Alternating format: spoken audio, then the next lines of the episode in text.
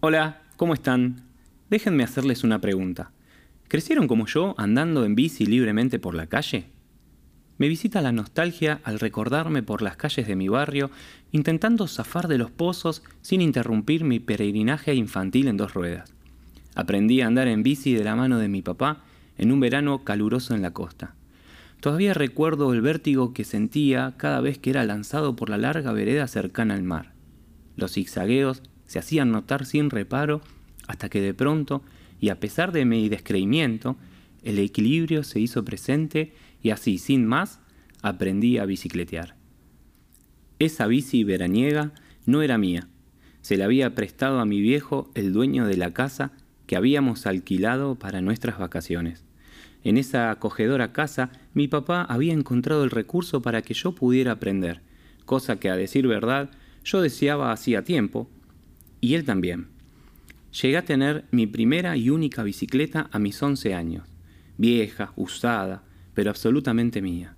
Mi bici era bordó y me hacía sentir seguro, y como lo mencionábamos al principio, libre. Tenía permiso para salir a pasear todas las tardes, después de la tarea de la escuela, obviamente. A veces salía con amigos y otras solamente conmigo. Hubo una tarde que fue distinta. Ese día yo anduve sin detenerme por muchas horas. No me di cuenta del paso del tiempo hasta que algo sucedió que lo cambió todo. Adivinen.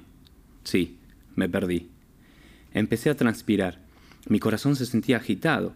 El miedo caló hondo en mi interior, porque sencillamente no sabía dónde estaba ni cómo volver a casa.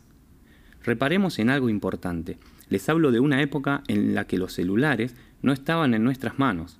Además, yo era un jovencito sin dinero encima, así que no estaba siquiera para buscar un teléfono público.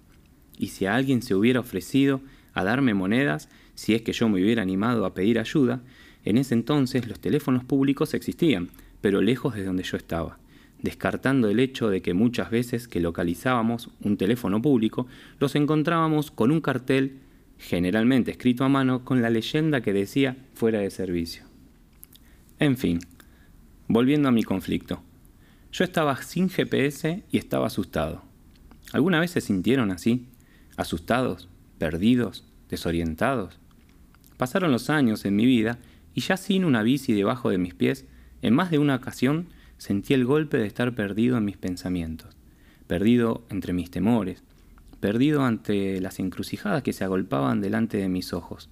¿Tuvieron la sensación en algún momento de sentir sus vidas como si fueran un tren devenido en un montón de vagones descarrilados, lejos de las vías? Me pregunto, ¿qué es lo que en un instante nos deja perdidos? O tal vez no es cuestión de instantes. Quizá es algo que nos sucede por una erosión invisible, imperceptible.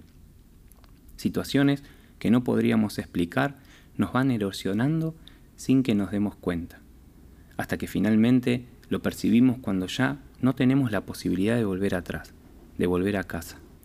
Yo no me daba cuenta que mientras seguía con mi paseo en bici, sin prestar atención al mapa barrial que recorría, más desconcertado me iba a sentir después. Dejaba que las calles se siguieran unas a otras como quien se pierde en un texto apasionante, dando vueltas las páginas para permanecer abstraído en una lectura eterna. Creo que a veces nos sucede lo mismo.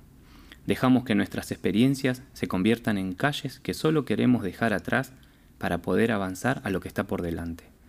Es que sé que la vida se trata en parte de eso, de ir soltando lo que nos pasó para resignificar el presente y extendernos a un revitalizado e inexistente futuro mejor.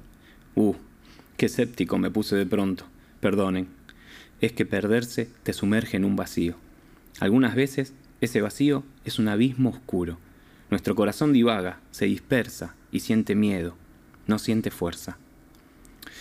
Ya sé lo que algunos podrían decirme.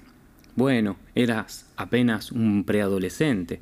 Si te perdieras ahora tendrías otras herramientas. Creo que ese es el punto. ¿Con qué herramientas contamos cuando nuestro norte interior se oculta detrás de vivencias punzantes? O mejor aún, ¿con qué herramientas contamos para sencillamente no perdernos? El mapa de nuestra alma se va haciendo a medida que vamos viviendo. Nuestras acciones hacen nuestra esencia. Y como diría cierta filosofía existencialista, No podemos elegir lo que nos pasa, pero sí podemos elegir qué hacer con eso que nos pasa. Amén de que muchas cosas que nos pasan nos pasan por nuestras propias intervenciones en el mundo. Dicho de otro modo, cosechamos lo que sembramos, y también hay siembras de otros que repercuten en nosotros. Bien podríamos llamarlas cosechas de terceros, cosechas colaterales, sean nuestras o de otros. Las cosechas de las acciones humanas afectan todo lo que somos, nos permiten adquirir seguridad y un gran sentido de ubicación o nos desorientan estrepitosamente. Nadie quiere sentirse perdido, y menos estarlo de verdad. Todos y cada uno de nosotros queremos saber el rumbo, la dirección de la vida que lleva nuestro nombre. Viajamos en bici o de a pie, y a veces sin rumbo fijo, pero buscando siempre lo mismo, el hogar. No nos importa mucho si hay bifurcaciones, siempre y cuando elijamos el sendero que nos pertenece. No nos preocupan los recorridos sinuosos si sabemos a dónde queremos llegar y cómo hacerlo. Paralizado en una esquina me quedé por horas, aquella tarde con profundos deseos de llorar. Quería volver y no sabía cómo hacerlo. Me repetía una y otra vez, estoy perdido, estoy perdido. Algunos bien intencionados podrán decirnos que para encontrar el rumbo hay que ir al GPS interior, mirar dentro del corazón para encontrar la luz que guiará nuestros pasos. Pero lo que sucede es que lo que carece de luz es precisamente nuestro corazón. Del corazón surge la vida, pero también el corazón es engañoso, por lo que necesitamos un gran farol que nos indique el punto de partida, el trayecto y el lugar de destino, es decir, todo. ¿Saben? Dios dijo, te enseñaré el camino por donde debes ir. Este debes puede generar rechazo, ¿no? Pero bien puede traducirse como por donde necesitas ir, por donde te pertenece ir, por donde encontrarás hogar al ir. Creo que la palabra hogar nos va a habilitar otro encuentro y otra pregunta para pensar juntos. Pero hoy todos podemos acordar que esa palabra se siente bien, ir al hogar.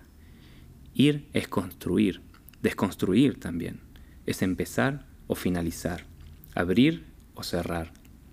Sea cual sea ese ir, implica empoderar la vida que portamos, tomar con fuerzas las oportunidades, procurar no vivir en arrepentimientos por los caminos abandonados o los no tomados.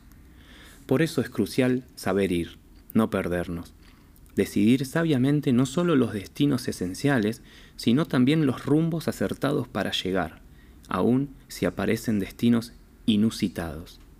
Porque no se trata de tener control, más bien se trata de tener paz. ¿Será posible que ese gran farol sea Dios? ¿Será posible que por su luz podamos ver la luz? ¿Alcanzará su luz para todo nuestro camino?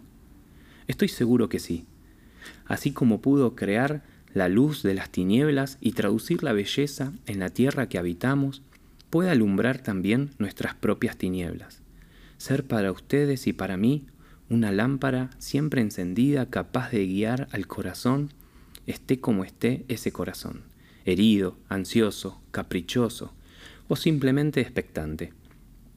Y así como mi papá encontró el recurso para mi despegue, Dios también lo encuentra. Dios puede ensanchar las veredas debajo de cada paso que damos. Puede hacer nuestros pies ligeros. Puede llevarnos por todo tipo de sendero y nunca, pero nunca, hacernos perder la dirección. Él es ese GPS que no pierde la señal. El GPS que no hace falta comprar, solamente necesita activarse. ¿Y cómo se hará eso? Bueno, tendríamos que preguntarle. ¿Quién nos dice? Puede que Él hasta haga perfecto el camino. Puede que hasta nos demos cuenta de que el camino es Él. Gracias por pensar conmigo. Hasta la próxima búsqueda.